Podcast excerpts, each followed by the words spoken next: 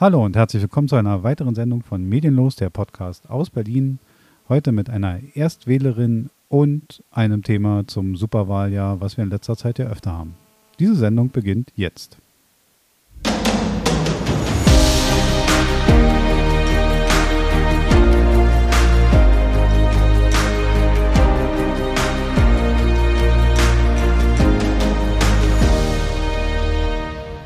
So, da sind wir wieder mit unserem Lieblingsthema derzeit, mit dem Superwahljahr. Mit anwesend ist der wunderbare Marc Domagala. Hallöchen.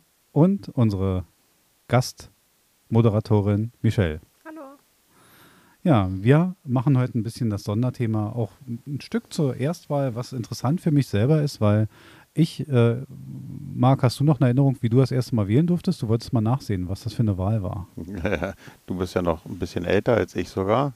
Danke. Äh, ne? Also auf Steintafeln haben wir noch unsere Kreuzchen gemeißelt. Genau, ja. Äh, nein, ich kann mich nicht an erst, meine erste Wahl erinnern. Ich weiß nicht, was das war. Ich auch nicht. Ich wollte nachsehen und ich habe es komplett vergessen. Ähm, ich weiß aber noch, dass es irgendwie so ein ganz großes Ding war. Also so sonntags da losgehen, Veteranen erinnern sich, man musste noch in so eine Schule und Kreuzchen machen. Ja. Briefwahl war gar kein Thema, das war, glaube ich, noch so eine Ausnahmekiste, da musste man sogar noch begründen. Ja. Aber ähm, habe ich nie gemacht. Ja, ja, ja, also die Amerikaner stehen momentan ja da auch nicht alle drauf. Ja. Nein, aber ich, ich, ich kann mich auch äh, auf jeden Fall daran erinnern, ich habe jede Wahl auf jeden Fall mitgemacht. Also äh, ich habe da meinen bürgerlichen Pflichten bin ich da nachgekommen. Mhm. Und äh, äh, wobei wir ja auch schon mal, das hatten wir glaube ich auch schon mal in einer äh, vorherigen Sendung, schon lange her. Ähm, bei uns ist es ja eigentlich freiwillig, ne? Ja. Aber in anderen Ländern gibt es da andere Sitten, ne? Also da äh, ist es wirklich Pflicht. Ja, wir haben ja zum Glück ein Wahlrecht und keine Pflicht, aber trotz allem finde ich immer wieder erschreckend, wenn man die Wahlbeteiligung sieht, dass sie recht gering ist. Und das, das macht mich zusätzlich neugierig, weil du ja gesagt hast, also dass, dass du wolltest ja wählen oder du willst ja wählen. Und da ist die Frage, ähm, da, frag, da frage ich mich natürlich, wieso? Ne? Also, also wie kommt man in dem Alter darauf zu sagen, ja, er möchte unbedingt wählen? Aber dazu kommen wir ein bisschen später. Das machen wir dann noch in einem gesonderten Teil. Kommen wir mal zu den aktuellen Nachrichten. Ähm, Henrik Streeck, einer meiner Lieblingsimmunologen, Virologen, was weiß ich für ein Loge, ähm, der hat gesagt, Henrik Streeck sagt, er sieht die Herdenimmunität in weiter Ferne. Das macht mich eigentlich glücklich, weil der hatte noch nie recht. seit, seit Ausbruch, also Ausbruch der Corona-Pandemie hatte der noch nie recht. Also das macht mich so glücklich, dann sind wir eigentlich durch. Wenn der Mann sagt, das ist in weiter Ferne, oder ja. siehst du das anders? Ja, in weiter Ferne, äh, in dem äh, dem Fall ist es ja so, äh, wir haben jetzt zwar schon, also ich habe jetzt auch das Gefühl, dass mit dem Impfen ist jetzt wirklich richtig mal angelaufen. Ja. Ne, das äh, war ja dann doch sehr stotternd alles. Ähm, aber äh, es, die Kinder sind noch nicht geimpft. Die viele der 30 bis 50-Jährigen haben mhm. auch noch nicht mal die erste Impfung. Äh, manche haben die zweite Impfung schon.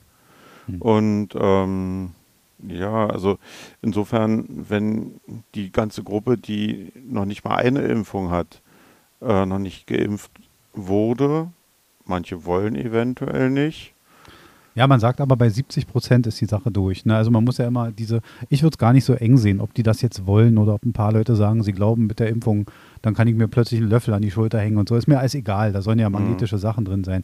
Äh, das ist mir ehrlich gesagt ein egal, Chip, ob, ob Leute das denken, ja, Chips auch noch und 5G. Ich meine, super, dann habe ich endlich mal 5G, habe ich nicht mal im Handy.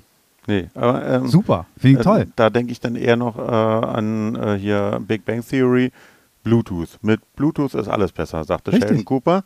Genau. Und, ähm, und warum nicht mit 5G? Also ja. warum soll das jetzt ausgerechnet so schlecht sein?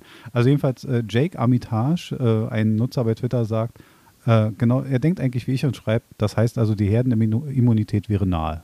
Sehe ich genauso. Also wenn Herr Streeck sagt, dann habe ich da weniger Angst. Mein, mein Lieblingsimmunologe oder Virologe ist eigentlich Dr. Anthony Fauci aus ja. Amerika ja. der, der unter verschiedenen Präsidenten gedient hat und äh, äh, aus, beim, beim, Vor, äh, beim vorletzten äh, ein bisschen in Ungnade gefallen ist. Und das fand ich so klasse. Das sind sicher ganz viele. Also da ist die Liste sicher lang. Aber ist der jetzt wirklich Virologe oder ist der Arzt und kriegt Er das ist jetzt bei den Virologe auch, ja. bei den US-Amerikanern wäre ich da mal ein bisschen vorsichtig, die kriegen so einen Titel auch mal ganz Nee, schnell. nee, also der und Sanjay Gupta, das sind so die bekanntesten da drüben in Amerika, die sich mit solchen Sachen alles beschäftigen. Nee, nee, klingt, da sind klingt Insti auch wie eine Rolle aus Institute dahinter, ja, ja. Aber warum nicht? Ja, okay. Aber die, äh, äh, die haben jetzt aber ähm, sozusagen in der Zeit, also die US-Amerikaner haben ja da erst spät die Kurve gekriegt. Also was dieses ganze Corona-Geschehen war, die haben ja da relativ spät die Kurve bekommen, trotz der Experten.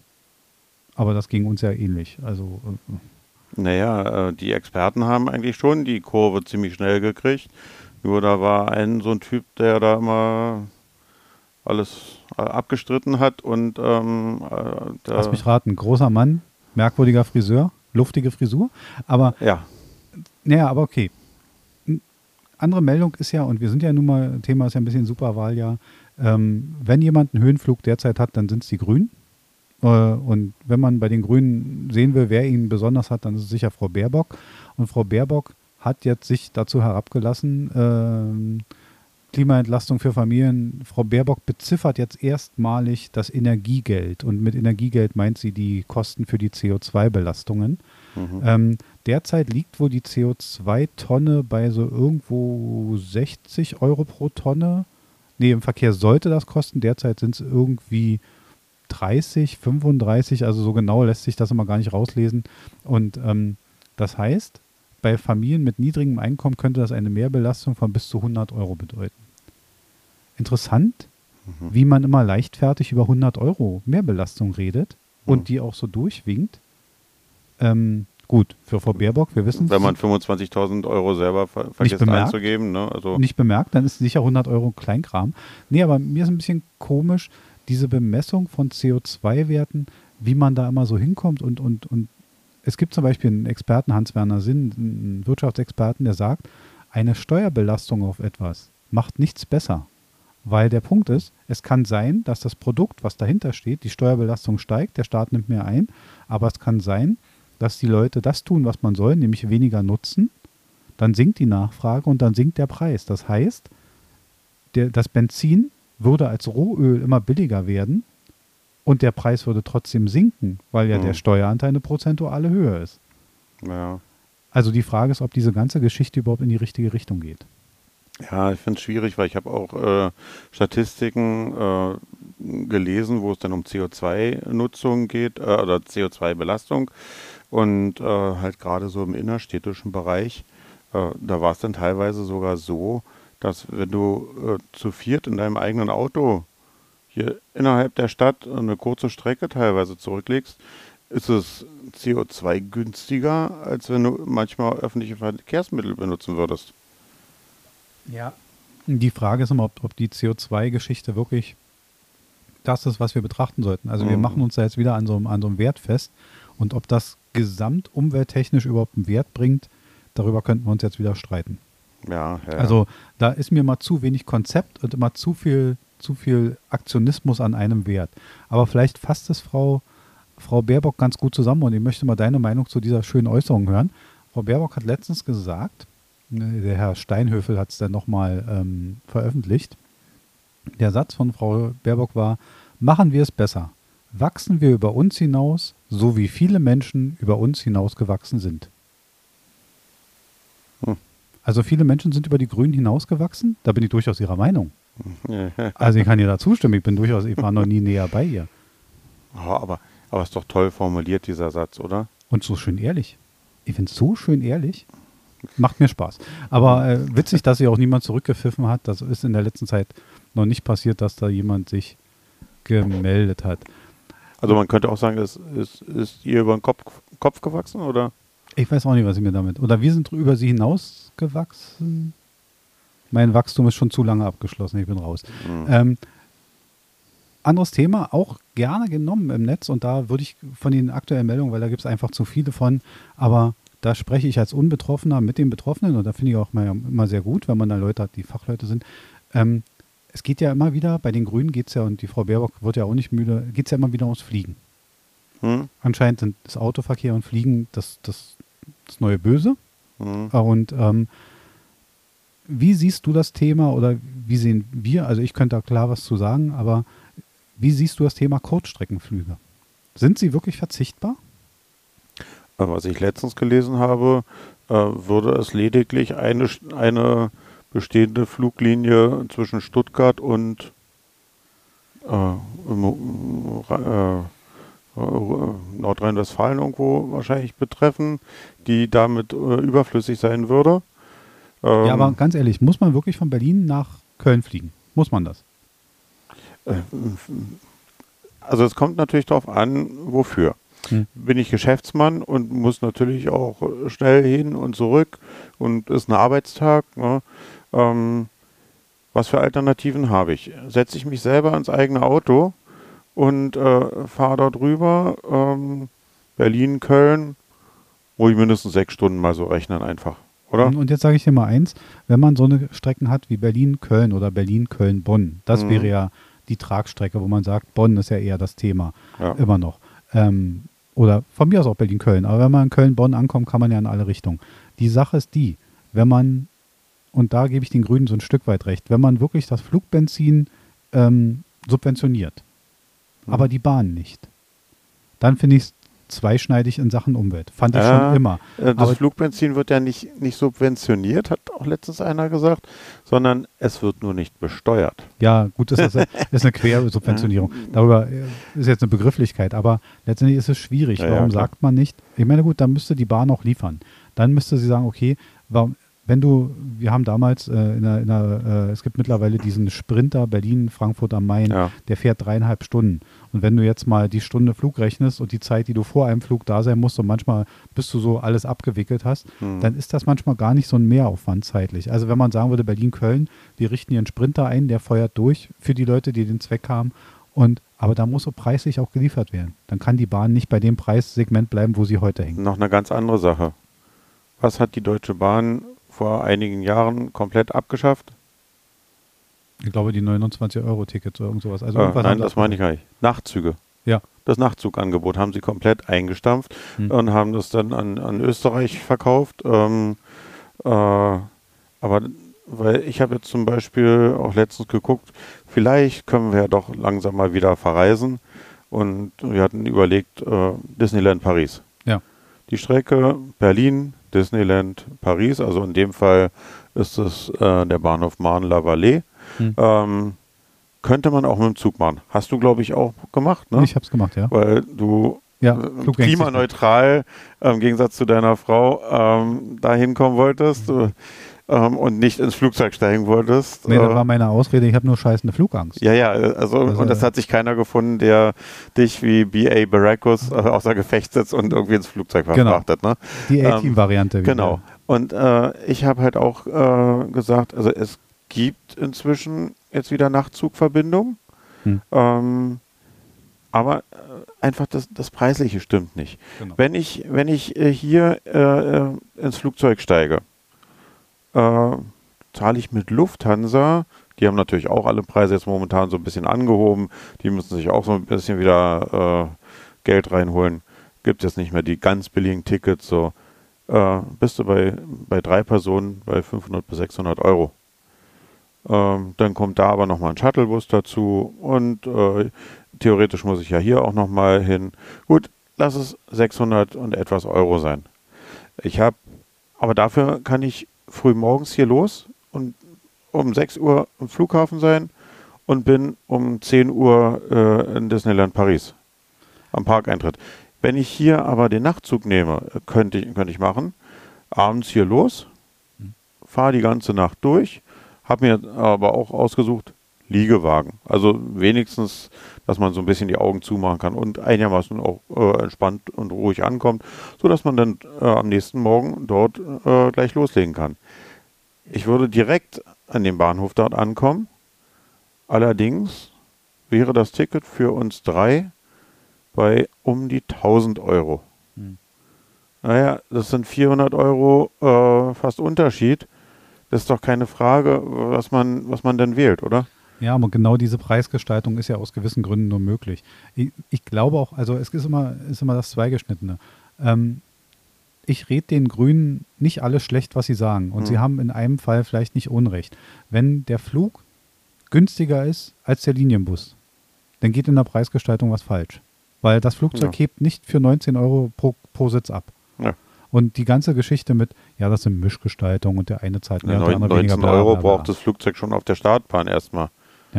Also wenn der Pilot sich hinsetzt und den Zündschlüssel dreht, sind die 19 Euro weg. Das ist Ja. Quatsch. Ja, also da brauchen wir auch nicht drüber reden. Da, das passt nicht. Ähm, da ist aber auch äh, viel Änderungsbedarf. Aber meine spitze Frage dazu ist wie immer, äh, angenommen, wir spinnen den Faden mal weiter, die Umfrageergebnisse, obwohl sie jetzt schon ja sinken bleiben. Frau Baerbock wird Kanzlerin, dann wird sie natürlich Hm. ihre Wege mit Fahrrad und Zug abwickeln. Sicher und auch die, die fünf, sechs Bodyguards, äh, Security, Die fahren mit dem Fahrrad. äh, ja, Ist klar. im Dreirad hinterher. Ja, und da ist schon die Frage. Und das, das ist dann wieder, wie will man das moralisch jemandem klar machen, zu sagen, ja, ihr normalen Menschen, Mhm. verzichtet mal aufs Fliegen oder lasst euch das bepreisen oder lasst euch einschränken, aber wir nicht. So, Ja. das, denn, denn das ist falsch. Einfach von der, von der, da machen es andere Länder leider mal wieder besser und äh, das ist leider vom, vom Ansatz her komplett falsch. Was genauso falsch ist, wir sind ja in der Zeit der Impfung. Wir lassen uns jetzt alle impfen, wie wild. Jetzt ist äh, Kneipengespräch ist ein oder zweimal geimpft. Womit denn? Ich Was? bin, ich bin bei einmal. Du bist einmal? einmal. Ich bin zweimal. Siehst du? Und dann, und dann gibt es ja noch die Mischgespräche. Womit denn? BioNTech, AstraZeneca, bla bla bla. Das sind ja die neuen Kre Mhm. Kneipengespräche. Man redet ja nicht mehr über gemischte Sachen. Jetzt ist natürlich das gekommen. Momentan sind es noch Einzelfälle, worüber wir alle gedacht haben, ja, mal nur abwarten. Impfpässe werden gefälscht. Mhm. Und da lese ich letztens, das hat t-online.de äh, herausgegeben in einer Pressemitteilung, Jens Spahn will Fälschung von Corona-Impfpässen unter Strafe stellen. Ich bin jetzt kein Jurist, aber ich dachte, Fälschungen wären immer strafbar. Ja, und zumal, ich meine, auch, auch, auch ein Impfpass, da ist, Ist, doch ein Dokument, oder? ist ein Dokument. Äh, es ist für mich immer ersichtlich, da ist ein Stempel vom Arzt drin Ja. Also und eine Unterschrift. egal, Ähm, sobald ich eine Komponente daran verändere, ändere, mache ich doch eine Art Urkundenfälschung, weil Ja. dieses Dokument ist doch ein Nachweis für irgendwas. Also auch nicht, Ja, nicht ja. nur au auch außerhalb von Corona-Zeiten. ja, ja. Äh, äh, äh, ich weiß gar nicht, warum er das unter Strafe stellen will. Ich dachte, sowas wäre generell falsch. Ja. Gut, vielleicht, vielleicht will er da nochmal eine extra Bonus raufschlagen, äh, weil man sich damit noch Leistungserschleichung oder weiß ich wie. Ja, keine Ahnung. Also, ja gut. Aber we- weißt du, was ich aber auch komisch finde?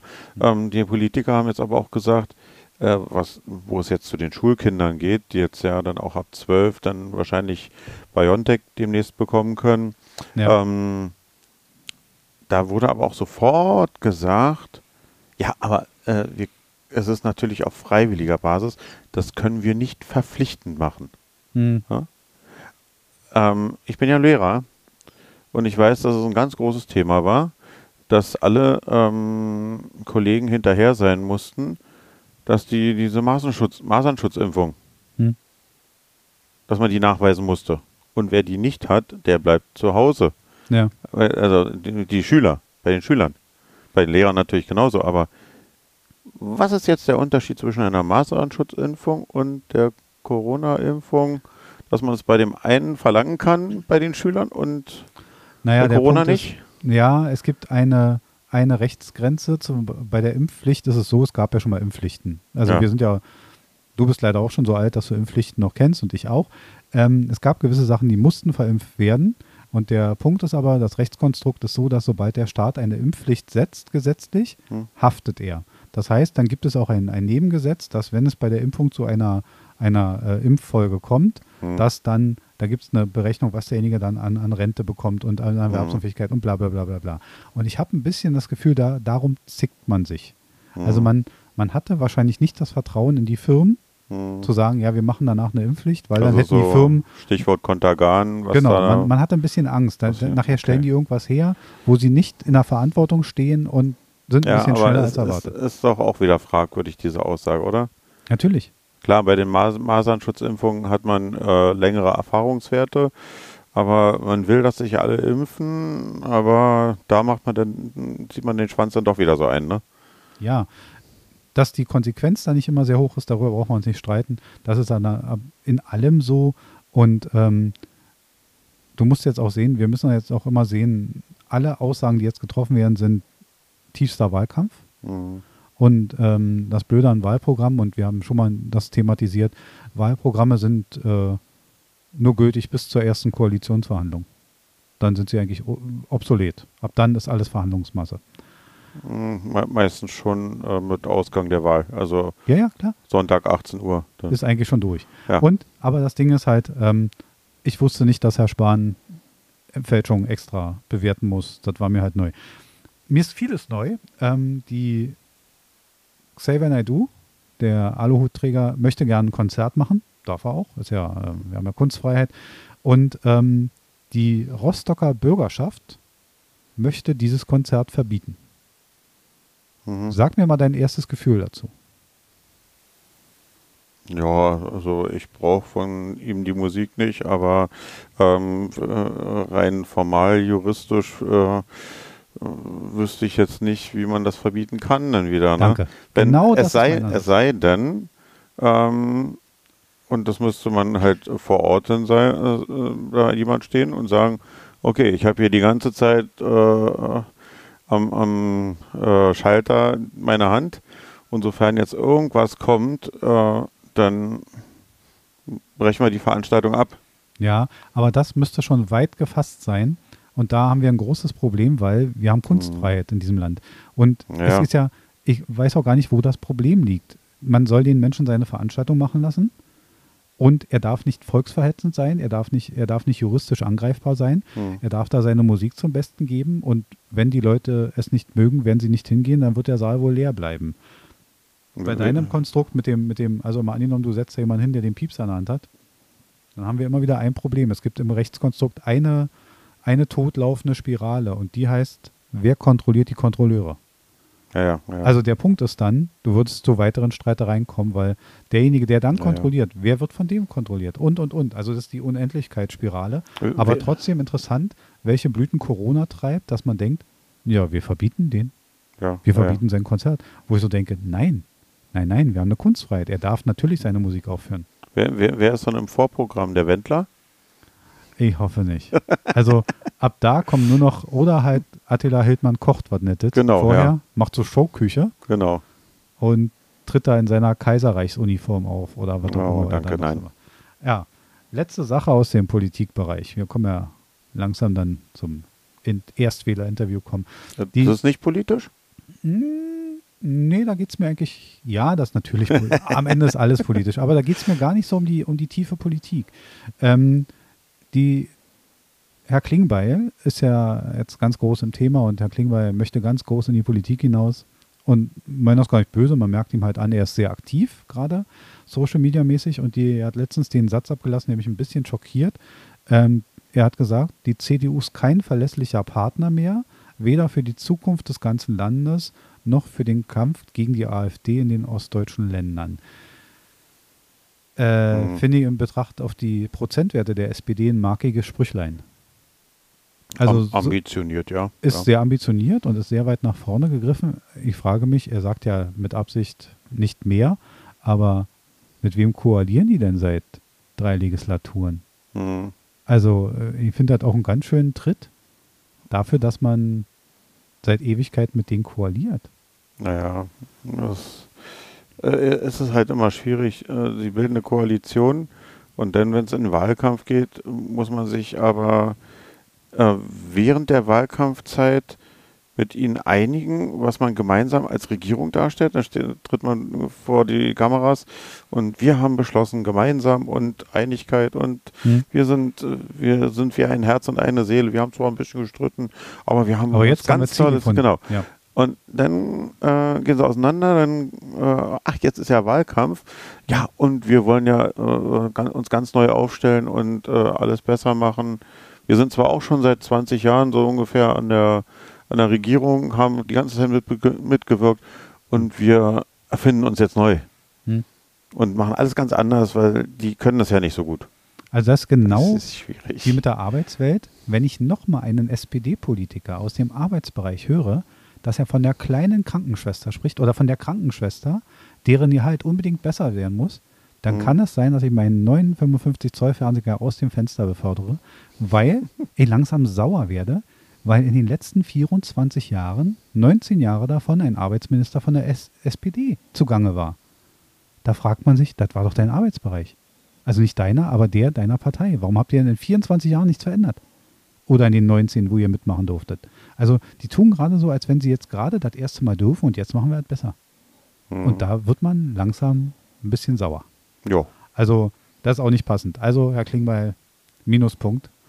Ähm, obwohl, sollte ich das jetzt laut sagen, dann wäre ich wieder gesperrt. Oh, Ja. Herr Scholz hat mich gesperrt bei Twitter. Schöne Grüße an der Stelle mal an Herrn Scholz. Sie können es wieder öffnen, ich ärgere Sie nicht mehr. So, Aber wir haben den noch gar nicht geärgert, oder? Wir nicht. Nein, ich, Ja, ja, ich habe ihm schon per Twitter klargemacht, dass ich nicht weiß, welchen Beruf er gerade schwänzt. Oha. Ja. Also ich habe schon nicht verstanden, warum er sich darstellt, als wäre er Opposition. Und ich habe ihm auch klar gemacht, ich bin ehrlich, ich habe ihn schon gefragt, warum er so tut, als wenn er die neue moralische Instanz wäre, obwohl er eigentlich grundweg dreimal versagt hat. Also er Mhm. hat bei G20 in Hamburg versagt, da war er Bürgermeister. Er hat bei Wirecard versagt als Finanzminister. Er hat bei Cum-Ex versagt, da war er Finanzminister. Also ist ja nicht so, dass seine Vita so eine tolle wäre. Ja, vielleicht hat er aber auch eher so ein olympisches Motto. Dabei sein ist alles. Man muss nicht unbedingt gewinnen oder erfolgreich sein. Wenn er, das, wenn er mir das sagt, weißt du, dann weiß ich ja, worauf er hinaus will. Dann darf er das tun, aber wenn, dann muss er mir das sagen. Dann muss er schon mit mir reden. So, jetzt sind wir am Punkt der Sendung, wo ich mich ein bisschen drauf freue. Wir haben nämlich jetzt, ähm, wir haben nämlich jetzt die Möglichkeit, oder, oder, nee, nicht wir haben die Möglichkeit, ich bin neugierig. Und zwar schon deshalb, weil wir heute einen Gast in der Sendung haben. Unser Gast ist Michelle. Hallo Michelle. Hallo. Wir haben, ähm, du bist ja Erstwähler, du wirst dieses Jahr das erste Mal wählen dürfen und äh, Marc hat mir gesagt, du wolltest wählen. Und da ist meine erste Frage natürlich, warum? Naja, also ich hatte damals einen Politiklehrer, also jetzt schon ein paar Jahre in meinem jungen Alter auch schon her. Okay. Ähm, und der hat mir halt gesagt, nicht zu wählen ist genauso wie für die Partei zu wählen, die man nicht an der Macht möchte. Also Hm. es wäre, als ob ich jetzt praktisch für die AfD, also ich Hm. bin halt natürlich jetzt kein wirklicher AfD-Fan, aber Kein wär- wirklicher? Nein, ich Ja. piek dich, kein Problem. Nein, ich verstehe aber, was du meinst. Ähm, hast du das, ganz ehrlich, äh, das ist nämlich auch so von Interesse, ähm, hast du das, diese Erklärung, die Stimme dem Falschen geben, verstanden sofort? Ja. Okay, weil das, ich habe oft schon nachgehakt, es ist natürlich so, es können nur die Stimmen verteilt werden, die vergeben werden. Und am Ende, äh, sagen wir das Extrembeispiel, ähm, wenn drei Leute wählen gehen und einer wird die CDU und zwei die AfD und der Rest geht einfach nicht hin, dann hat die AfD hm, eben 66 Prozent. Das ist ganz klar. Das, und, und das ist mal in der, im Verständnis und das auch diese, was denn?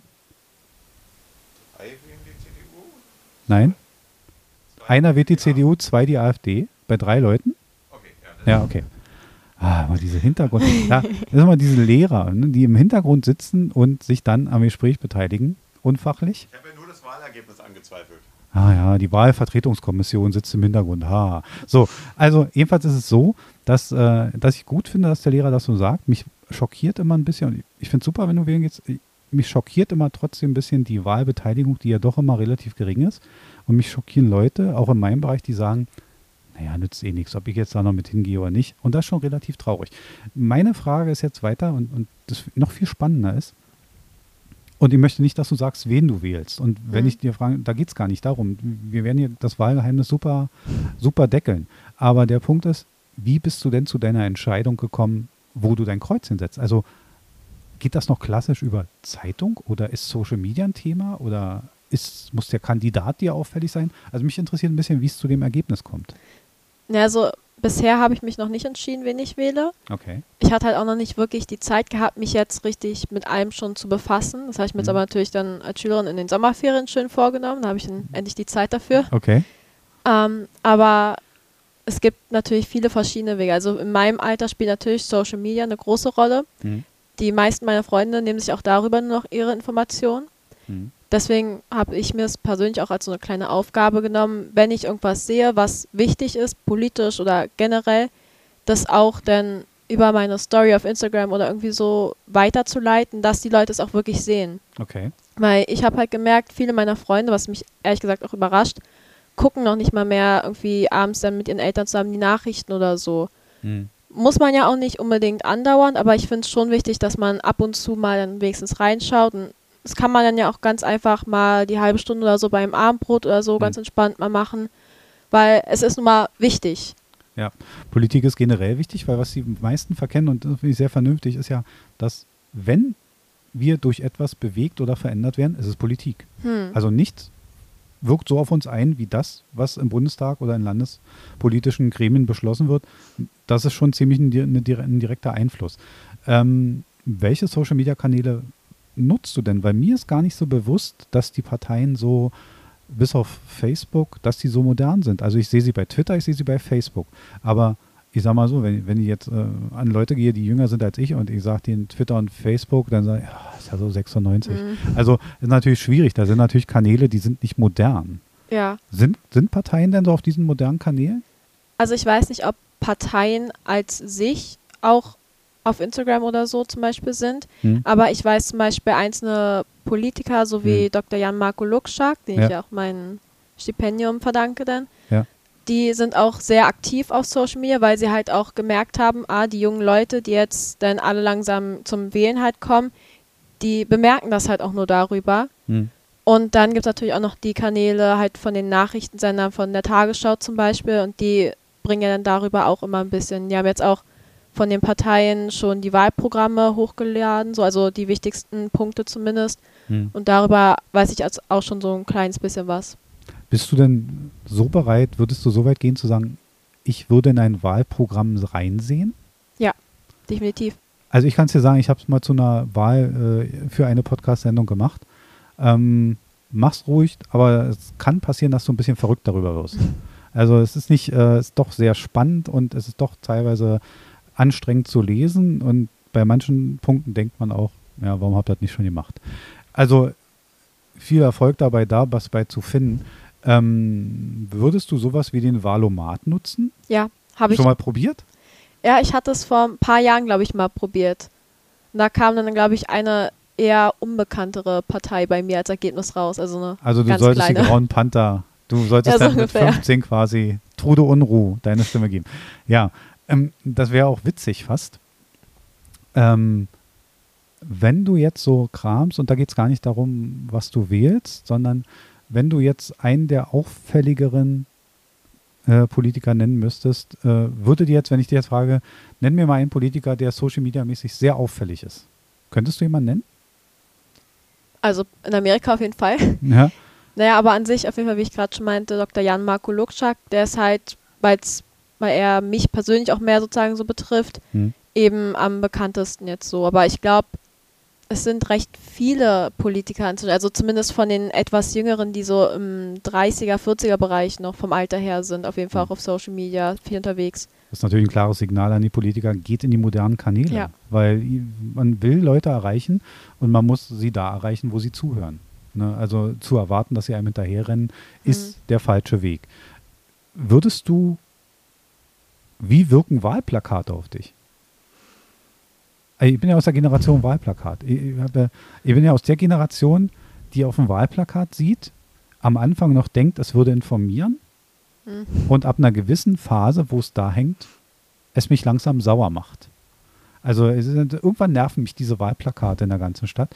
Aber nee, meine Frage ist eher dahin, kannst du von so einem Wahlplakat, guckst du auf so ein Wahlplakat und informiert es dich oder amüsiert es dich?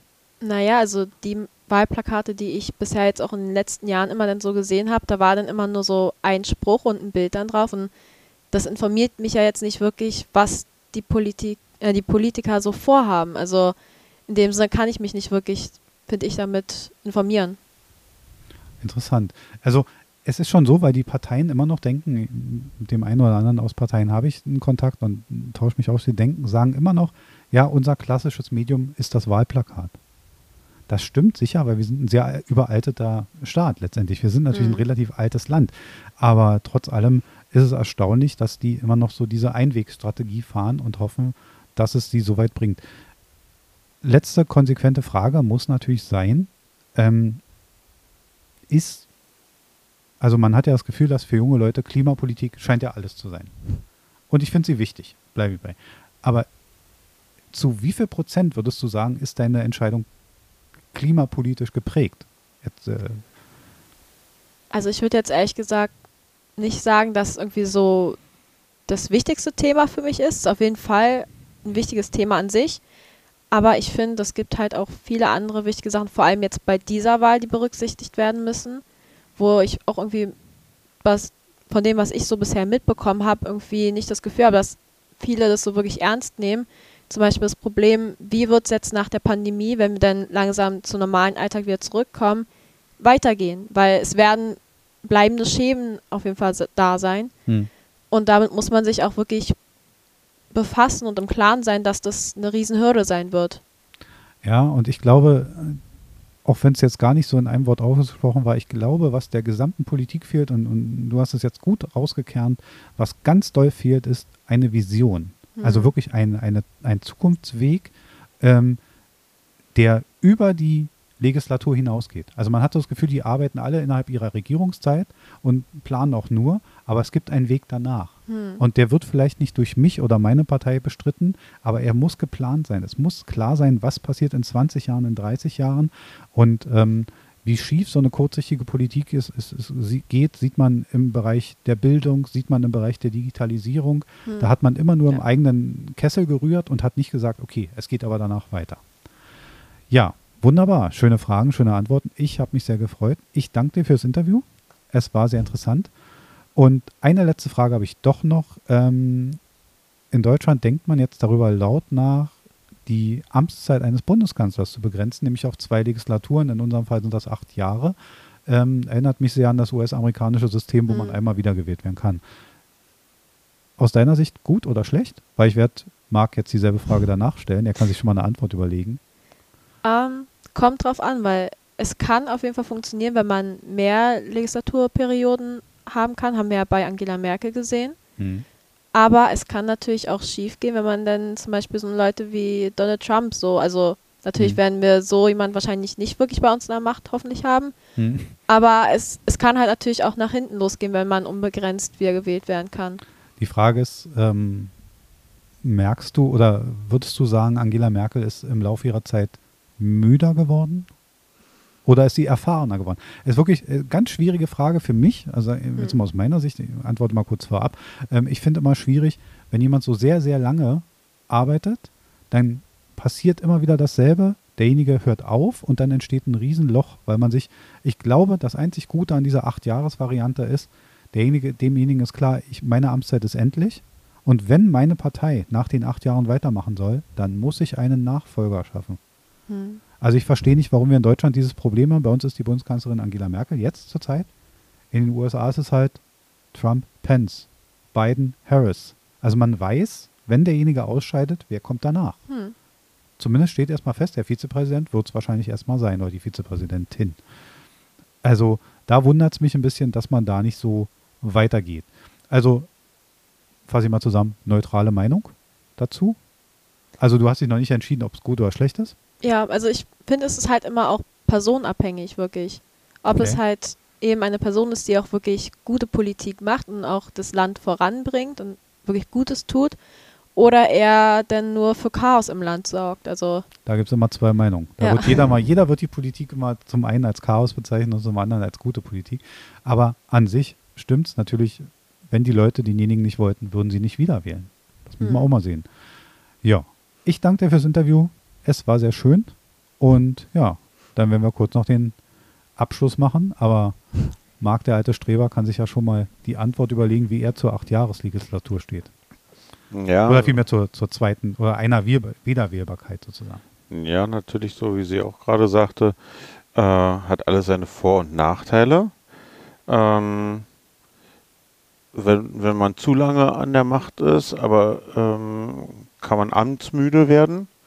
Äh, dum, dum.